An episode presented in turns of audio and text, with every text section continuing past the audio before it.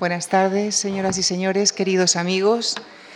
Eh, bienvenidos a la tercera sesión de este ciclo que estamos dedicando a las figuras del Antiguo y del Nuevo Testamento, en cuyo marco tengo el gusto de recibir en la Fundación Juan Marc a José Luis Sicre, doctor en Sagrada Escritura por el Pontificio Instituto Bíblico de Roma, donde actualmente es profesor emérito. También ha sido profesor invitado de la Facultad de Teología de San Miguel, Buenos Aires, y de la Universidad de Valparaíso, Chile. Ha sido docente en universidades de El Salvador, Israel y Brasil.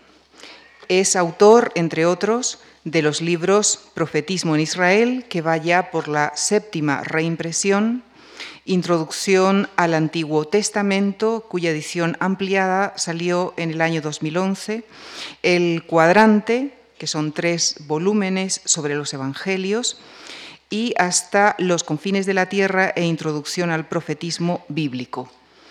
Es además traductor del texto bíblico y de otras obras bíblicas. Les dejo con él, con el profesor Sicre, quien nos acercará al profeta Isaías a su época, su semblanza, su teología y su influjo. Muchísimas gracias. Buenas tardes. Hablar en una hora de introducción al profetismo y del profeta Isaías es algo así como hablar de Velázquez, la pintura velasqueña, con una breve introducción a la historia de la pintura. Una misión imposible. Pero intentaré ofrecer una misión de conjunto de este tema. Empezamos por una introducción breve al profetismo, para que tengan una idea, el que no la tenga, de lo que es un profeta. Desde un punto de vista antropológico, el profeta forma parte de los mediadores, es decir, de las personas que establecen el contacto entre el mundo divino y el mundo de los hombres. Esto en cualquier religión, no me refiero a la religión de Israel. En este mundo de mediadores están, por ejemplo, los chamanes, adivinos, astrólogos, sacerdotes, profetas. La idea que tiene el hombre antiguo, igual que la nuestra, es que cualquier persona puede ponerse en contacto directo con la divinidad. Pero en ciertos ámbitos especializados hace falta ya un intermediario, un mediador. Por ejemplo, para ciertos ritos hace falta el sacerdote. Y cuando se trata de conocer el misterio del futuro, el sentido de la vida, la voluntad de los dioses sobre nuestro destino, entonces hace falta recurrir a un chamán, a un adivino, a un astrólogo, a un profeta, según cada cultura. El profeta en el antiguo Oriente, que es el que interesa para la Biblia, tiene esta relación estricta con la adivinación y con el futuro. Generalmente cuando se acude al profeta es para consultarle algo de lo que va a ocurrir o si lo que ha ocurrido tiene remedio, por ejemplo, si una enfermedad se puede curar, etc.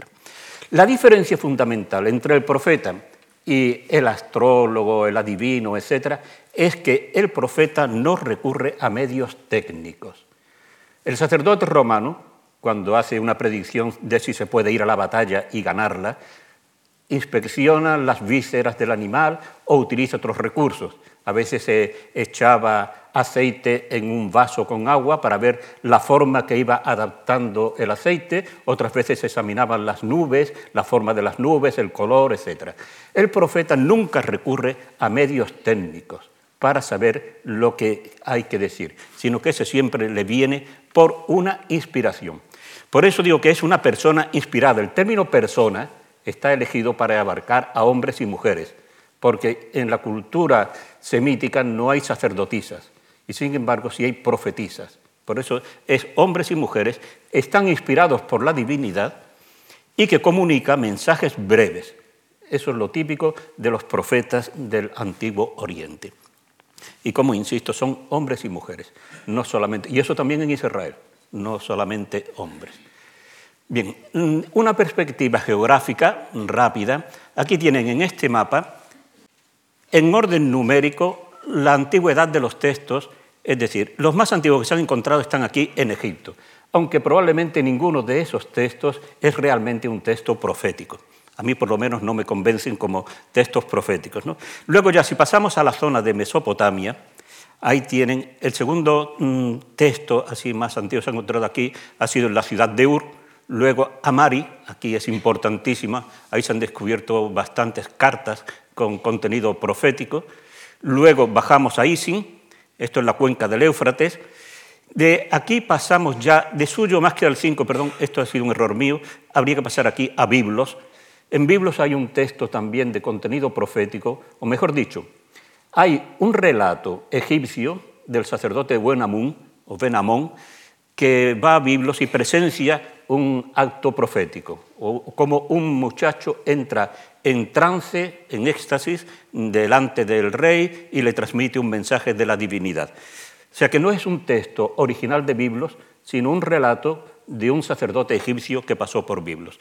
Luego estaría aquí en Deir Allah, en Siria actual, también había un texto muy interesante, se descubrió hace relativamente poco.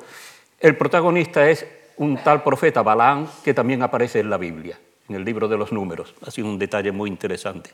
Y esto que pongo en quinto lugar, que de suyo debería ser el séptimo, es Nínive, la capital última del imperio asirio, que es un tema que se está estudiando enormemente en los últimos años, sobre todo en Finlandia. hay una escuela dedicada a estudiar los textos acádicos de la profecía ninivita, la profecía neoasiria. Bien, siguiendo con esto, hago dos advertencias. En primer lugar, el profetismo no es un fenómeno originario ni exclusivo de Israel. Esto va un poco en la línea de que en el siglo XIX y principios del XX se enfocaba el tema de una manera muy apologética. Se quería decir, no, la verdadera profecía es la profecía de Israel. Había falsos profetas. En Canaán los profetas griegos no tienen importancia ninguna, e, etc había una lucha como de decir lo bíblico es lo bueno, lo demás es malo. Y sin embargo hay que dejar claro que el profetismo no es un fenómeno originario ni exclusivo del pueblo de Israel. Pero el profetismo israelita alcanzó una grandeza sin parangón en el Antiguo Oriente. No se puede comparar la profecía de Mari con la del Antiguo Testamento. Se puede comparar, pero sabiendo que hay una diferencia abismal entre una y otra. Y la diferencia se da por los personajes. Nunca se encontrará ni en Mari, ni en Nínive, ni en otro sitio gente de la categoría humana, intelectual, poética, etcétera, que tiene un Isaías, Jeremías, Ezequiel, Amós, Oseas, etcétera.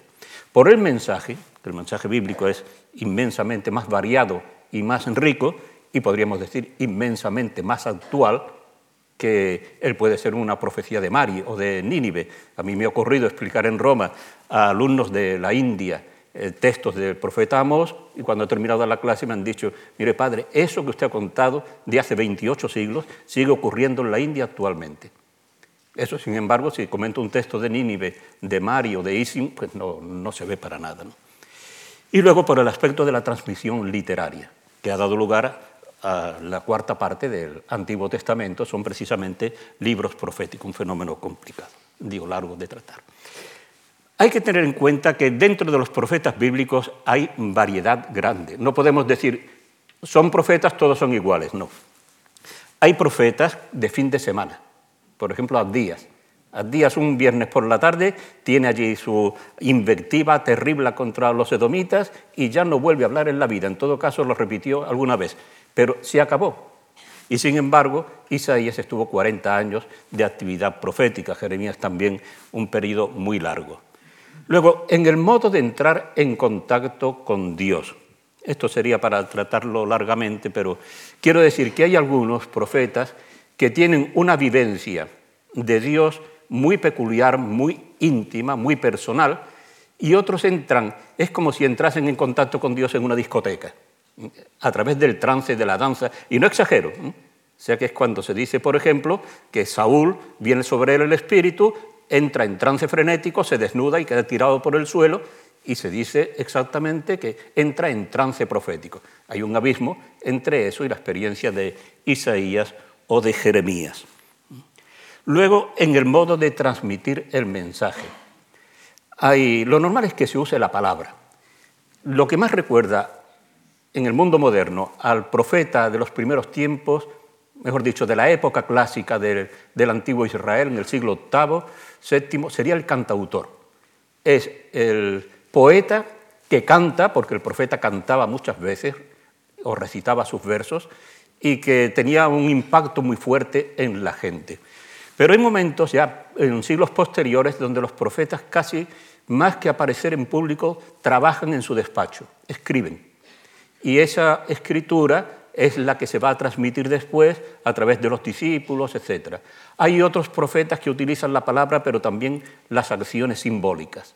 Es muy variado el tema. Y finalmente la función que desempeñan en la sociedad, porque hay profetas que ocupan un puesto importantísimo en la sociedad, abren la boca y todo el mundo lo escucha. Recuerden el caso de Monseñor Tarancón. Tarancón hablaba cuando estaba vivo, en la época de la transición, etc. Y a favor o en contra, unos tarancón al paredón y otros tarancón, bendito lo que dice, ¿no? Pero ciertamente era una palabra que se escuchaba. Y hay otros profetas que se conocen como profetas periféricos, que actúan en el margen de la sociedad y que a lo mejor solamente son conocidos en su pueblo o en una comunidad pequeña, no tienen un influjo mayor en, todos. El profeta periférico el profeta central. Como resumen ya final, rasgos esenciales del profeta de Israel, que es una persona inspirada, es decir, lo que él transmite no es lo que él quiere transmitir, sino lo que él piensa que Dios le está transmitiendo, lo que él cree que debe decir a los demás. Es una persona pública en el sentido de que su actividad se desarrolla en público normalmente, aunque he dicho que en la última etapa a veces son escritores, pero no es como el sabio de Israel que se dedica a educar a los niños, sería más bien una especie de profesor universitario o algo por el estilo. El profeta está en la calle y por eso en los libros proféticos encontramos detalles que no podemos imaginar en otra serie de libros bíblicos, ni siquiera libros históricos el precio al que están vendiendo un esclavo, el precio al que están vendiendo los productos del campo, la calidad de los productos, son cosas de la vida diaria que el profeta sabe perfectamente. Luego es una persona amenazada, porque aborda las cuestiones más fundamentales de la sociedad, de la política, de la religión, del culto, de la economía, y entonces eso le provoca la animadversión y la persecución de muchísima gente. Bueno, con esto ya tenemos un poquito de idea de los profetas. Reconozco que voy a una velocidad de, pánico, pero es que tengo mucha materia que explicar, así que perdonen que siga la carrera. Vamos a hablar un poco de Isaías, la persona y el libro. Para conocer al profeta Isaías y su época tenemos las siguientes fuentes, literarias, hipegráficas e iconográficas. Entonces, las fuentes literarias las bíblicas son el segundo libro de los Reyes, los capítulos 18 a 20, que mm, lo que cuentan es el reinado de Ezequías de Judá en la última parte del siglo VIII antes de Cristo, pero ahí tiene mucha importancia la actividad del profeta Isaías. Y luego, para reconstruir la figura del profeta y su mensaje, algunos capítulos del libro de Isaías. Y quizás alguien piense, no todo el libro, no, ahora lo veremos ese tema. Luego, fuentes extrabíblicas no existen de aquella época, es decir, no existen fuentes literarias, ni cananeas, ni sirias, ni egipcias, ni babilónicas, que hablen del profeta Isaías. Esto a veces se ha utilizado en algunas personas poco cultas, diciendo entonces si, si los egipcios, los babilonios o los asirios no dicen nada de Isaías, es que no existió.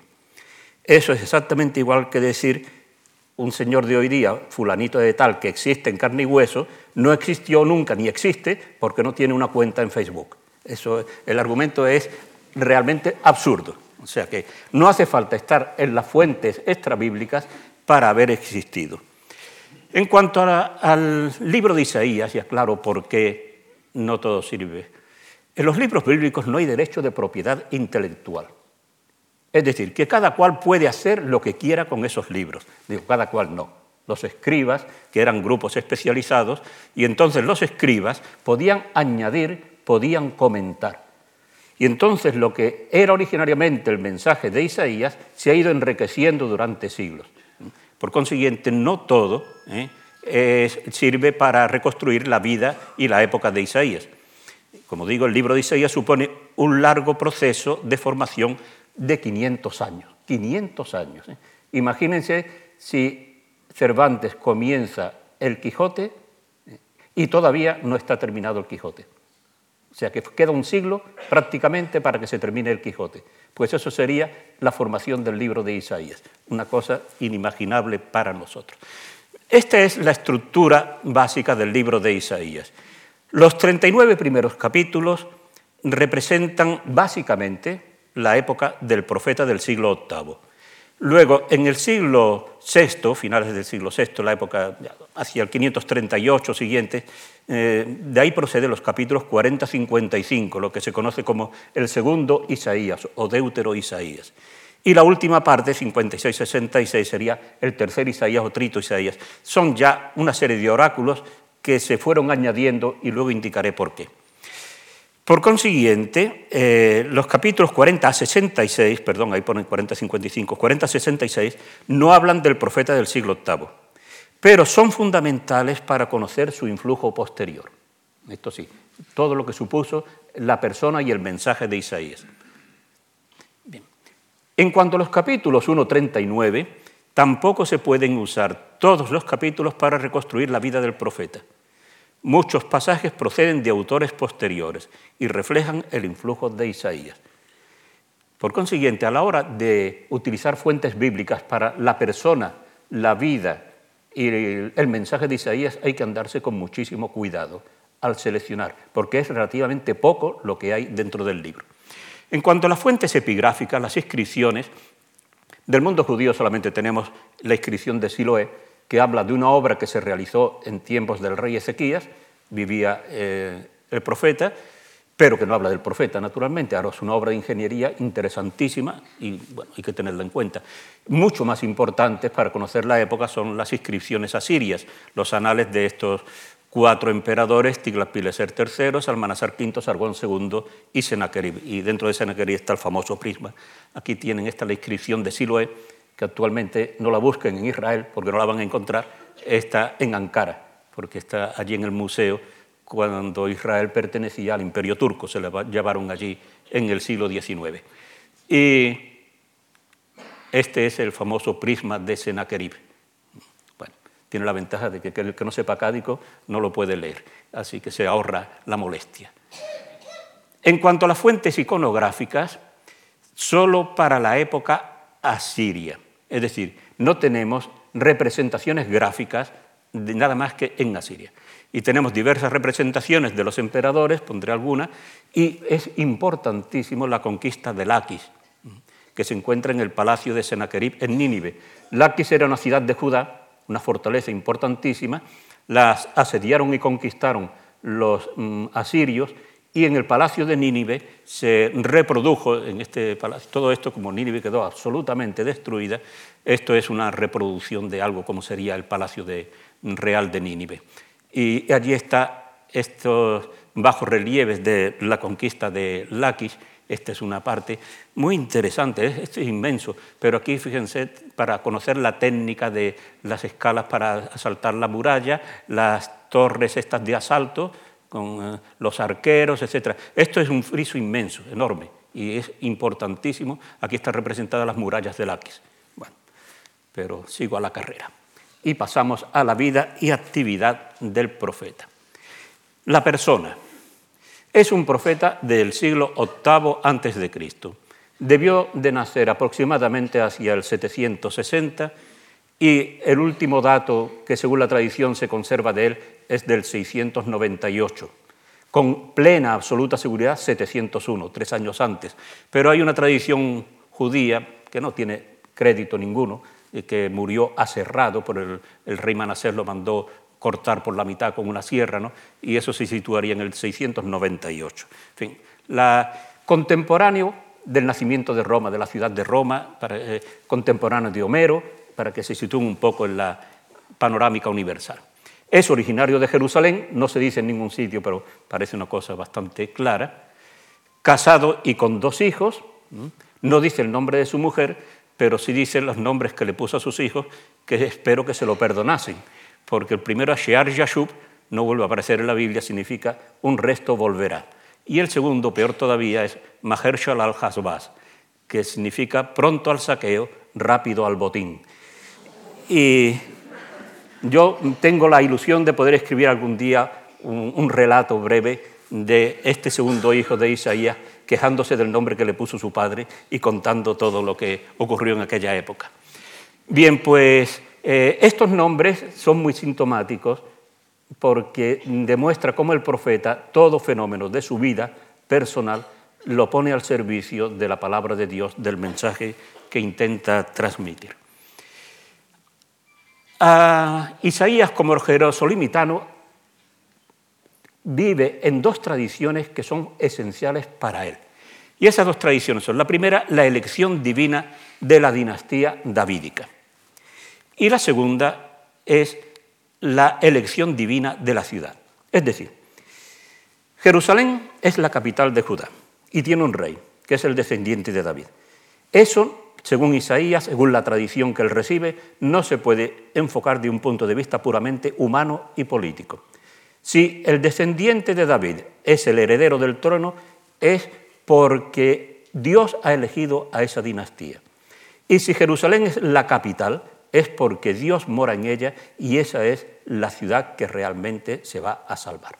Luego verán lo importante que es para Isaías esta doble tradición a la hora de adoptar una postura política concreta. Y último dato que me parece importante en la formación es la relación con el profeta Amós. Si hablan el libro de Isaías, verán que comienza diciendo palabras de Isaías, hijo de Amós. No tiene nada que ver con este profeta Amós. El profeta Amós es contemporáneo, es judío, pero no es el padre del profeta. En hebreo se escriben de, de manera distinta los nombres. Luego haré alusión a este influjo. El año 734-739, eh, lo cita, lo fecha exactamente, dice el año de la muerte del rey Ocías, aunque es una fecha un poco discutida, pues es cuando tiene la vocación. Y la vocación para él van a suponer cuatro grandes experiencias. Él cuenta que vio en el templo al Señor en un trono alto y excelso y que el borde de su manto llenaba el templo. Y esto es ya la primera experiencia es la santidad de Dios, entendido como la grandeza de Dios. Frente a la mentalidad que tienen muchos israelitas, muchos judíos, Dios habita en el templo, Isaías dice, el borde, la orla del manto del Señor llena el templo. Está inmensamente por encima del templo.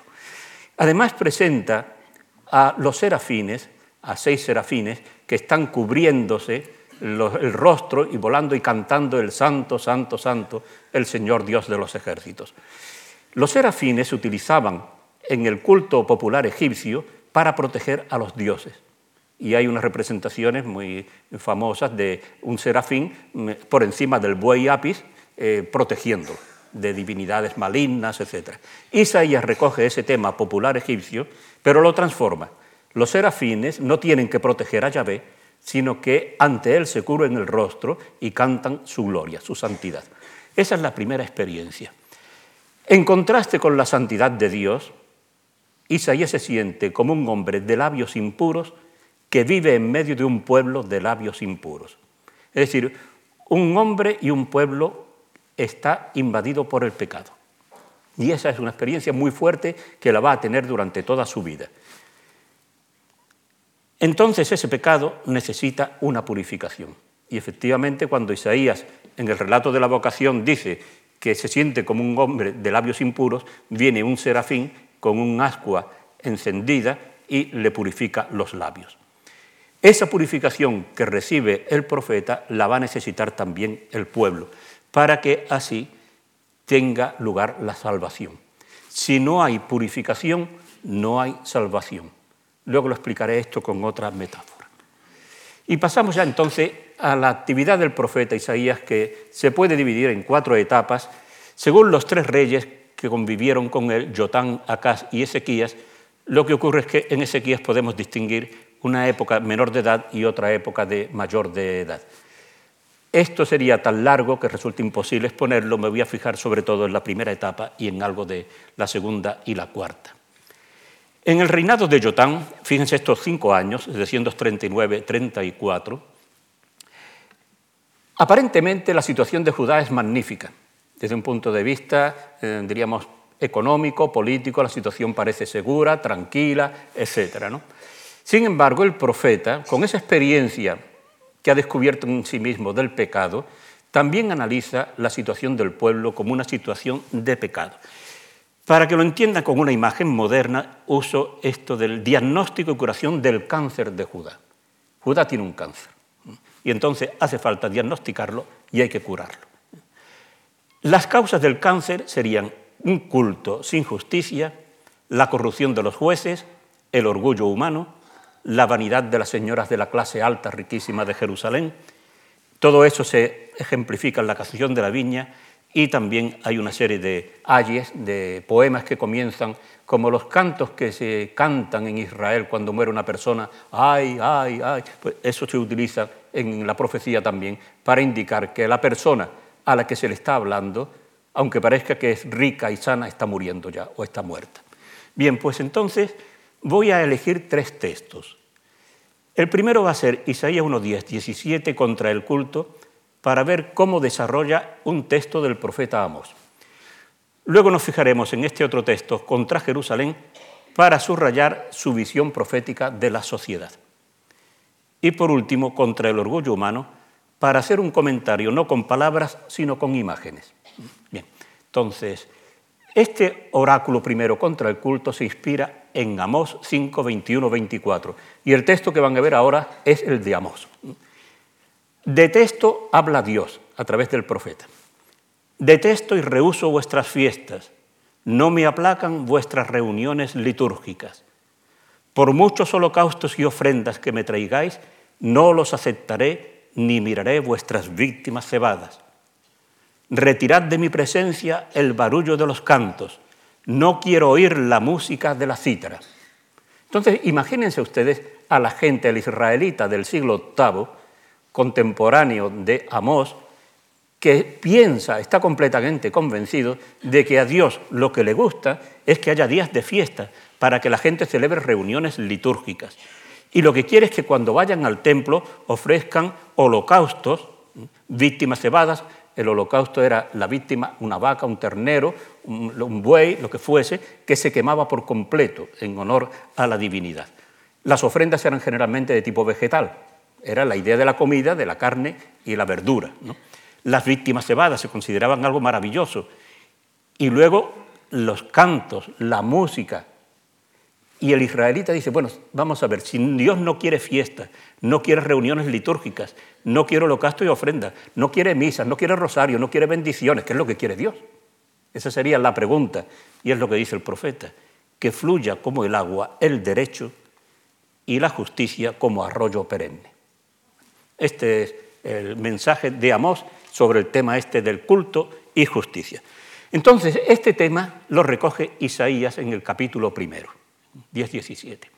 Y fíjense lo que va a hacer. Critica sacrificios y holocaustos, ofrendas e incienso, novilunios, sábados, asambleas, solemnidades y fiestas, oraciones y plegarias. Es decir, lo que tienen en rojo es lo que añade.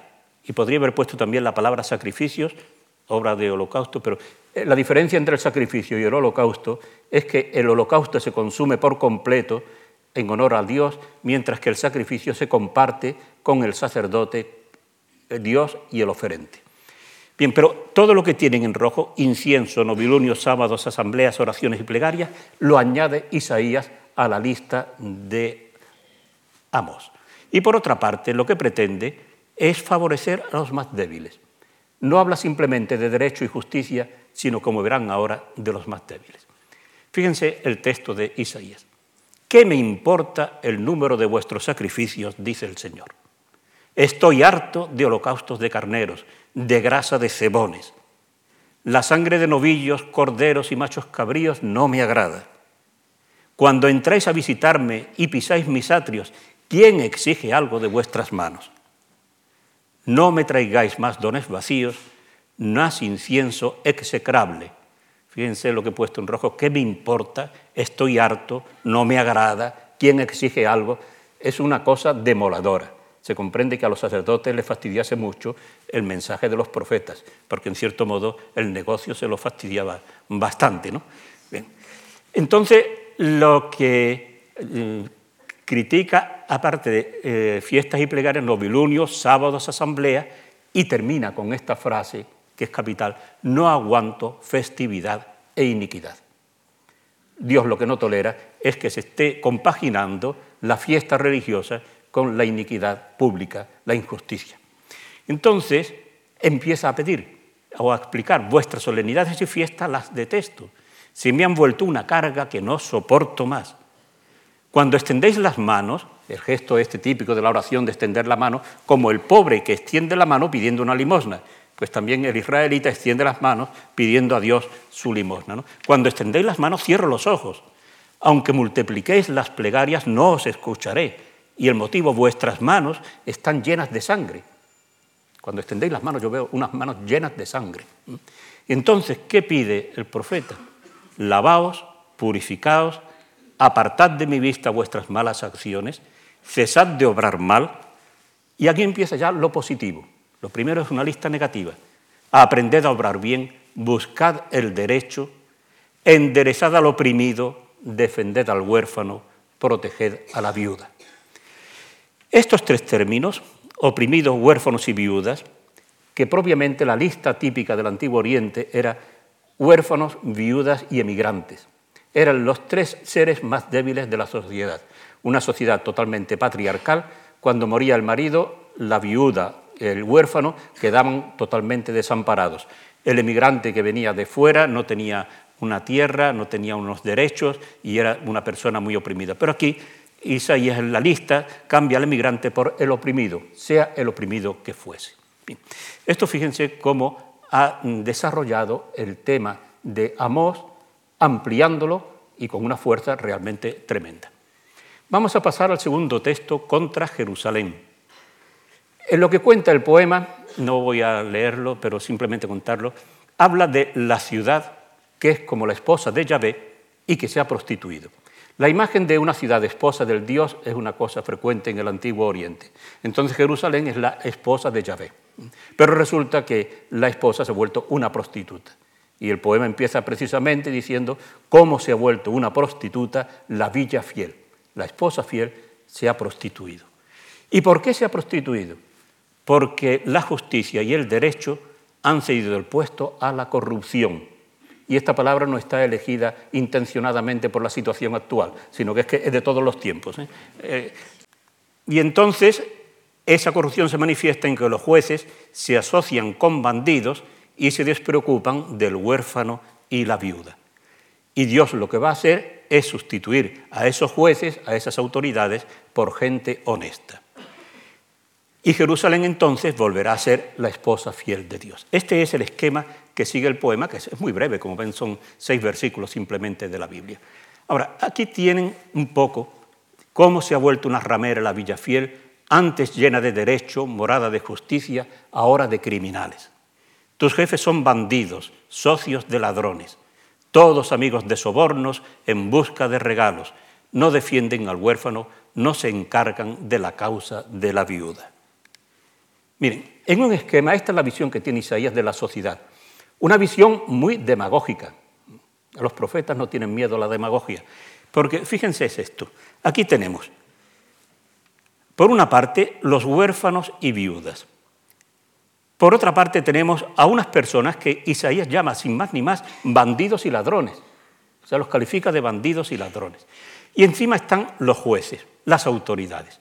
Las autoridades tienen como misión proteger al huérfano y a la viuda de estos bandidos y ladrones. ¿Y qué es lo que hacen los jueces? Se conchaban con bandidos y ladrones para explotar a huérfanos y viudas. Hace 28 siglos. O sea que, pero podríamos leer textos egipcios del tercer milenio y decían ya también lo mismo. Y pasamos ya al tercer texto de la primera época, este que quiero comentar a base de imágenes porque siempre se comentan los textos bíblicos con palabras y a veces es la peor manera de interpretar un texto que es totalmente imaginativo. Lo que viene a decir este poema, que sí es largo, es que el pueblo acumula divinos, tesoros, pertrechos de guerra, ídolos, pero su orgullo será humillado. El Señor se alzará contra todo lo empinado y engreído, montes y colinas, torres y murallas, naves de Tarsis y navíos opulentos. Dejad de confiar en el hombre. Esto es el esquema del, del poema. Y ahora lo que voy a hacer es leerlo con imágenes. Y el poema empieza así diciendo, su país está lleno de plata y oro, y sus tesoros no tienen número. Su país está lleno de carros, y sus caballos no tienen número. Su país está lleno de ídolos, y se postran ante las obras de sus manos. Los ojos orgullosos serán humillados, será doblegada la arrogancia humana. Solo el Señor será ensalzado aquel día. Que es el día del Señor de los ejércitos contra todo lo orgulloso y arrogante, contra todo lo empinado y engreído, contra todos los cedros del Líbano, contra todas las encinas de Basán, contra todos los montes elevados, contra todas las colinas encumbradas, contra todas las altas torres, contra todas las murallas inexpugnables, contra todas las naves de Tarsis, contra todos los navíos opulentos. Será doblegado el orgullo del mortal, será humillada la arrogancia del hombre. Solo el Señor será ensalzado aquel día. Dejad de confiar en el hombre que tiene el respiro en la nariz. ¿Qué vale? Este ha sido el diagnóstico, muy breve, podría leer otros textos, pero no hay tiempo, del cáncer.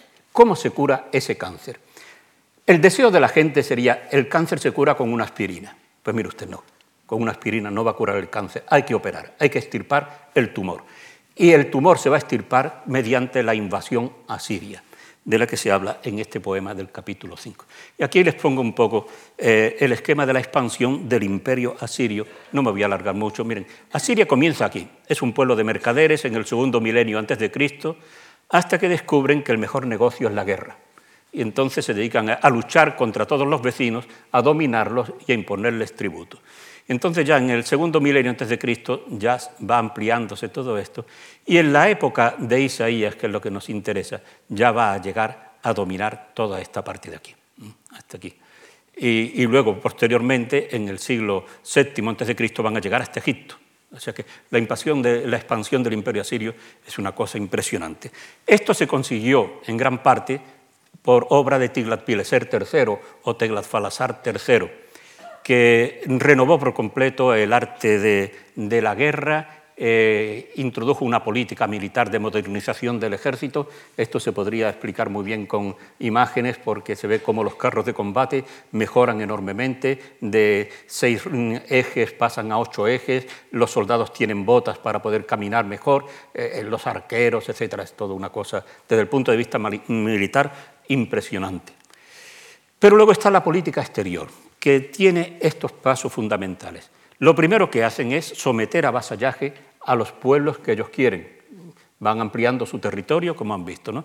Y el vasallaje significa pagar un tributo.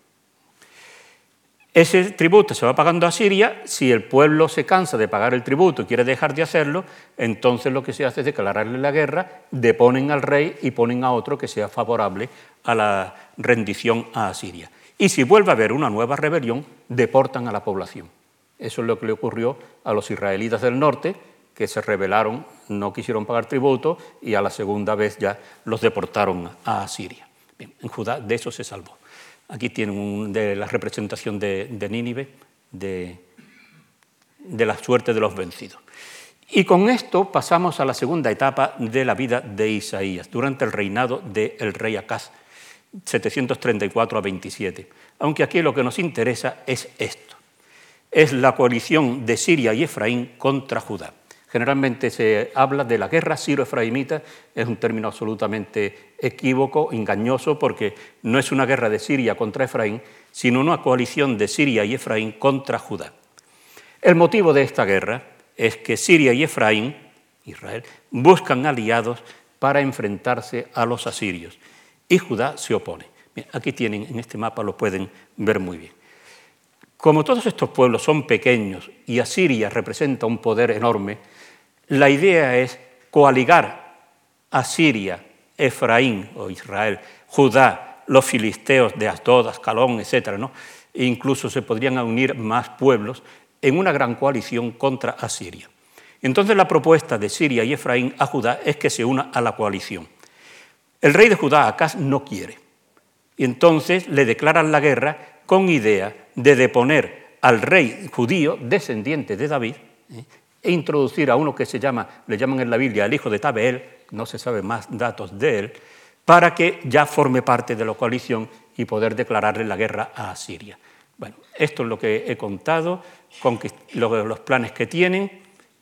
Y, y entonces, la actitud del rey Acaz en este momento es reforzar las medidas defensivas de Jerusalén, cuando ve que vienen los dos reyes contra él, y pedir ayuda a Asiria. Aquí tienen una imagen del muro de Ezequías, que se hizo en esta época, perdón, este de Ezequías, no, esta imagen debería estar más adelante, luego la comentaré más, más adelante, es que se descubrió hace pocos años.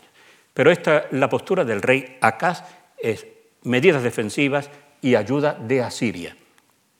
¿Y la actitud del profeta Isaías cuál es? Se basa en las dos grandes tradiciones que veíamos antes, elección divina de la dinastía davídica y elección divina de Jerusalén.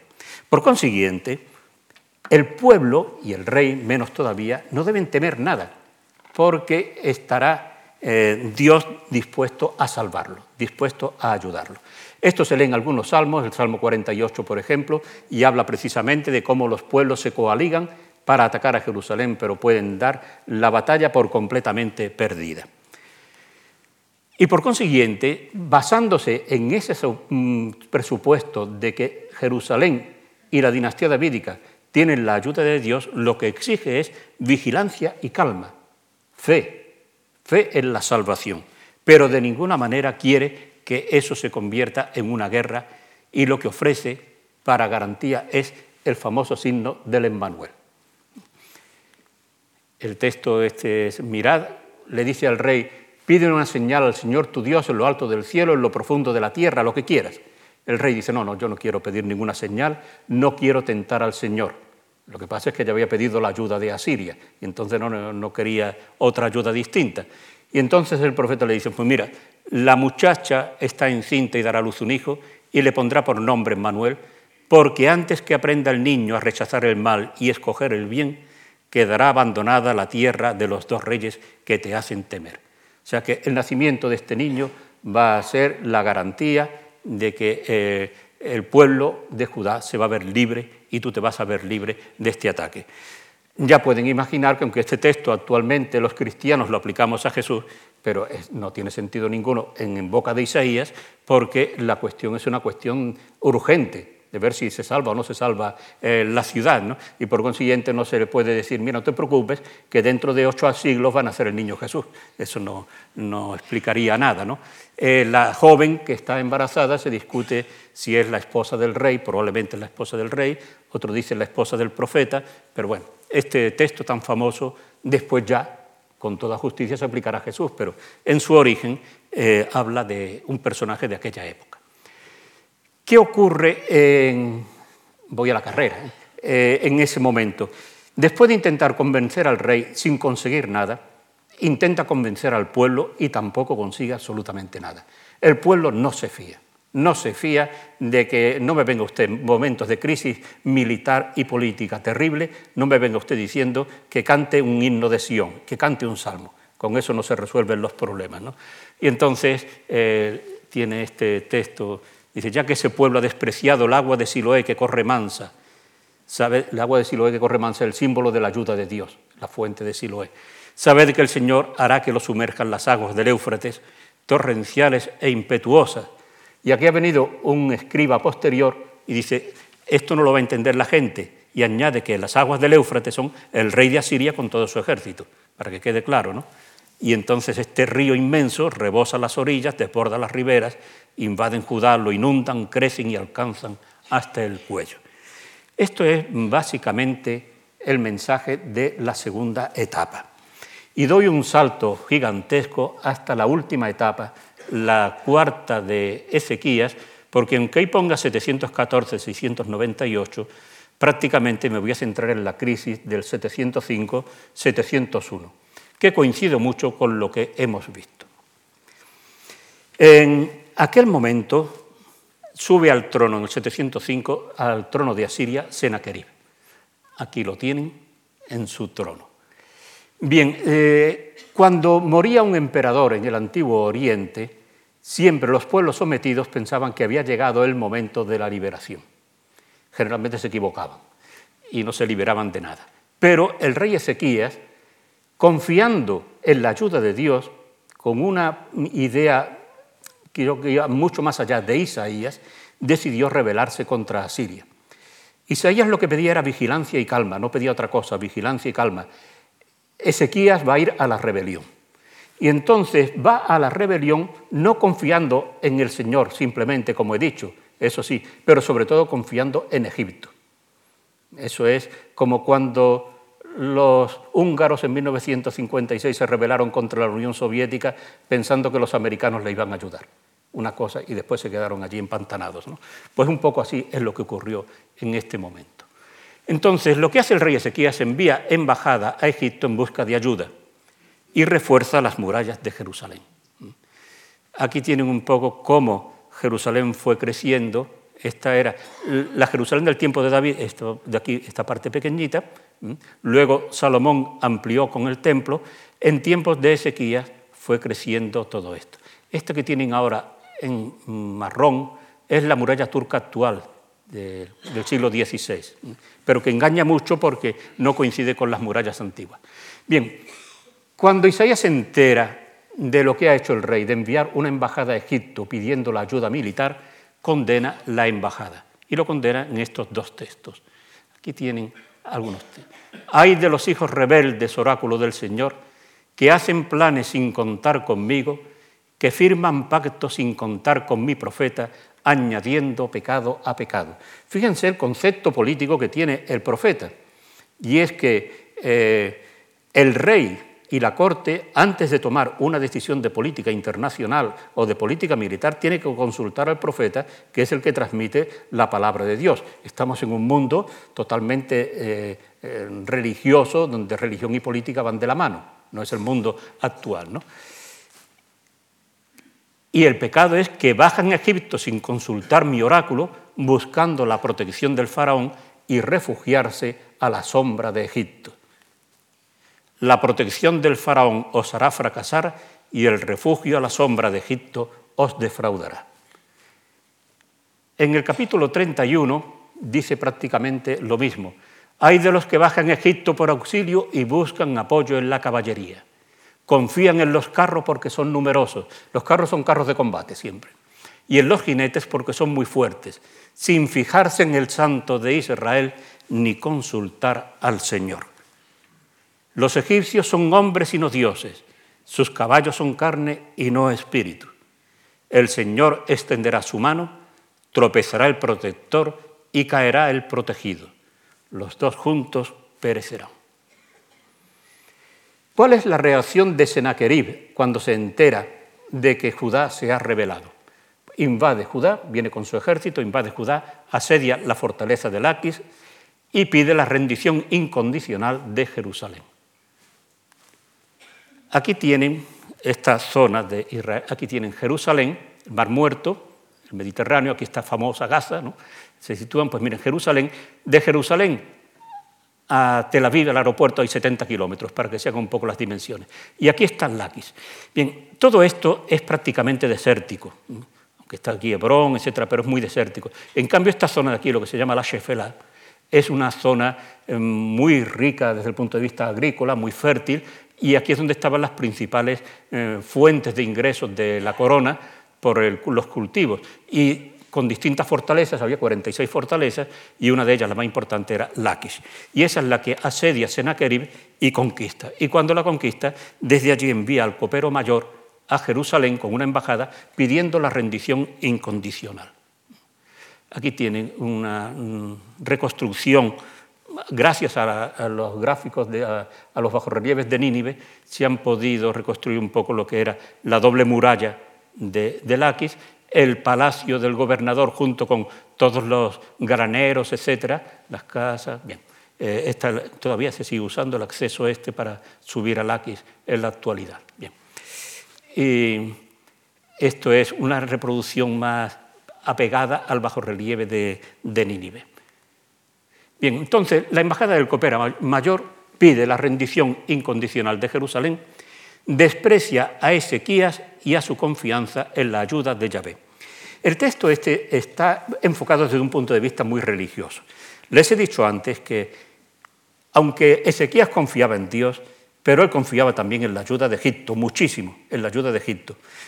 Y entonces el copero mayor en su discurso, que es una pieza oratoria espléndida, fabulosa, pues va a, ir rebatiendo diciendo, miren, los egipcios son una caña cascada que como te apoyas en ella se te clava en la mano y te destroza.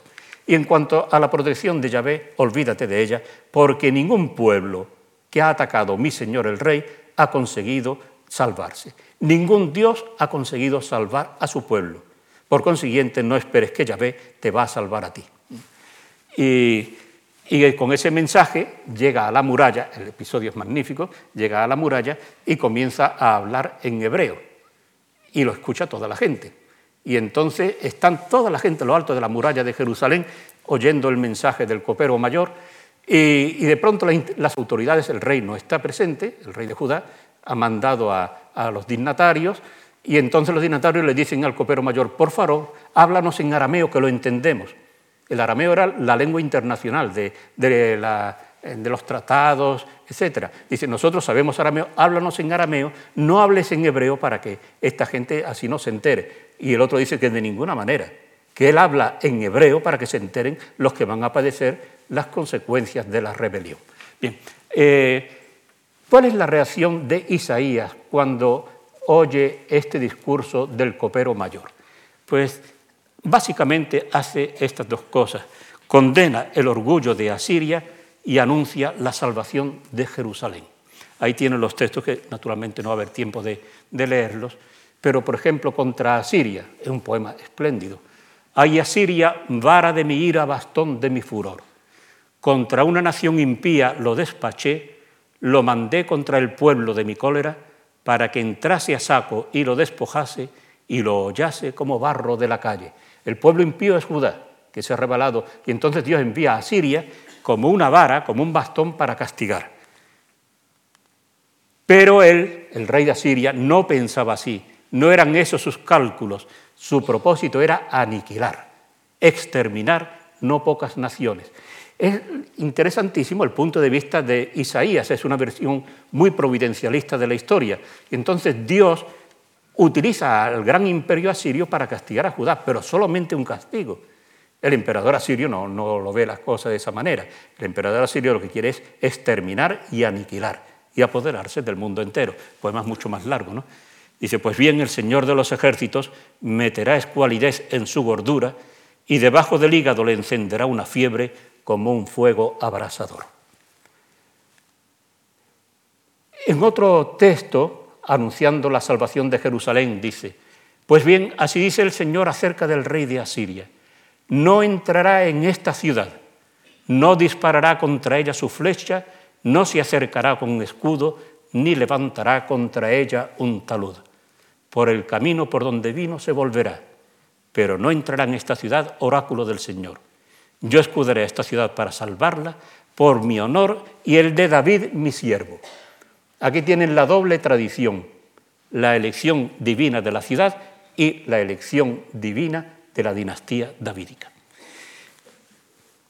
Resultado de eh, todo eso es que Sennacherib se retira y no conquista Jerusalén.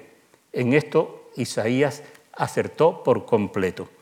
Hay que indicar que en la Biblia se contienen, en el capítulo 38 de Isaías, dos tradiciones completamente distintas sobre eh, el final, una tradición milagrosa y una tradición profana. La tradición milagrosa dice que aquella noche el ángel del Señor entró en el campamento asirio y mató a 185.000 soldados, o sea, todo el ejército. Inmediatamente el versículo siguiente dice, al día siguiente Sennacherib levantó el campamento y se volvió a Asiria. Entonces uno dice, bueno, El ángel del Señor tuvo muy mala puntería porque mató a 185.000 soldados y se libró Sennacherib, que era el que precisamente eh, tenía la culpa de todo. Y el problema es que son dos tradiciones distintas. Una es totalmente milagrosa, sin base histórica, de la muerte de todo el ejército de Sennacherib, que algunos quieren relacionar con una noticia de Heródoto de una peste que hubo en el ejército, pero bueno. Eh, y la otra es la tradición secular, profana, que dice que Sennacherib se enteró de que había una conspiración contra él en Nínive y en vez de empeñarse en conquistar Jerusalén, prefirió someterla a un tributo muy fuerte, se volvió a Nínive, allí se encontró con que sus hijos se habían rebelado contra él y efectivamente lo asesinaron poco después. Ahora, aunque Sennacherib se retira, Judá pierde 46 fortalezas y debe pagar un tributo fortísimo.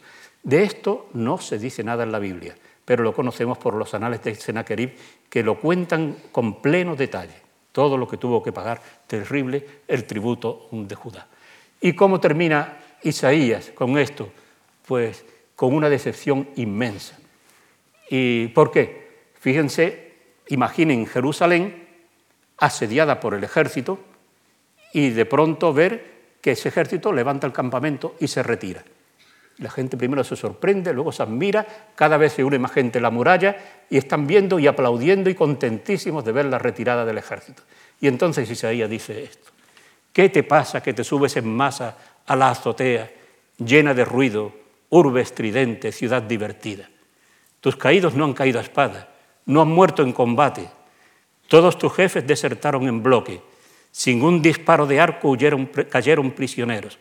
Todas sus tropas fueron copadas cuando se alejaban huyendo. El Señor de los ejércitos os invitaba aquel día a llanto y a luto, a raparos la cabeza y a ceñir sayal. Pero vosotros, fiesta y alegría, a matar vacas, a degollar corderos, a comer carne, a beber vino, a comer y a beber, que mañana moriremos. Si les suena esta frase, que ya saben de dónde viene, del libro de Isaías, a comer y a beber, que mañana moriremos. A Jeremías, que lo que, a Isaías, que lo que quería era la conversión del pueblo, el cambio radical, pues lo decepciona por completo. Entonces, se discute mucho cuál es el mensaje final de Isaías, mensaje históricamente, cómo termina su vida. Y hay dos visiones muy distintas entre los comentaristas. Está la visión pesimista, que lo ve todo reflejado en ruina y desolación. Sería este texto de 149. Y está la visión optimista que dice que a pesar de todo, Isaías mantuvo al final de su vida la esperanza y que la vio reflejada en estos dos textos, uno sobre la paz mundial y el otro sobre el rey justo y la vuelta al paraíso.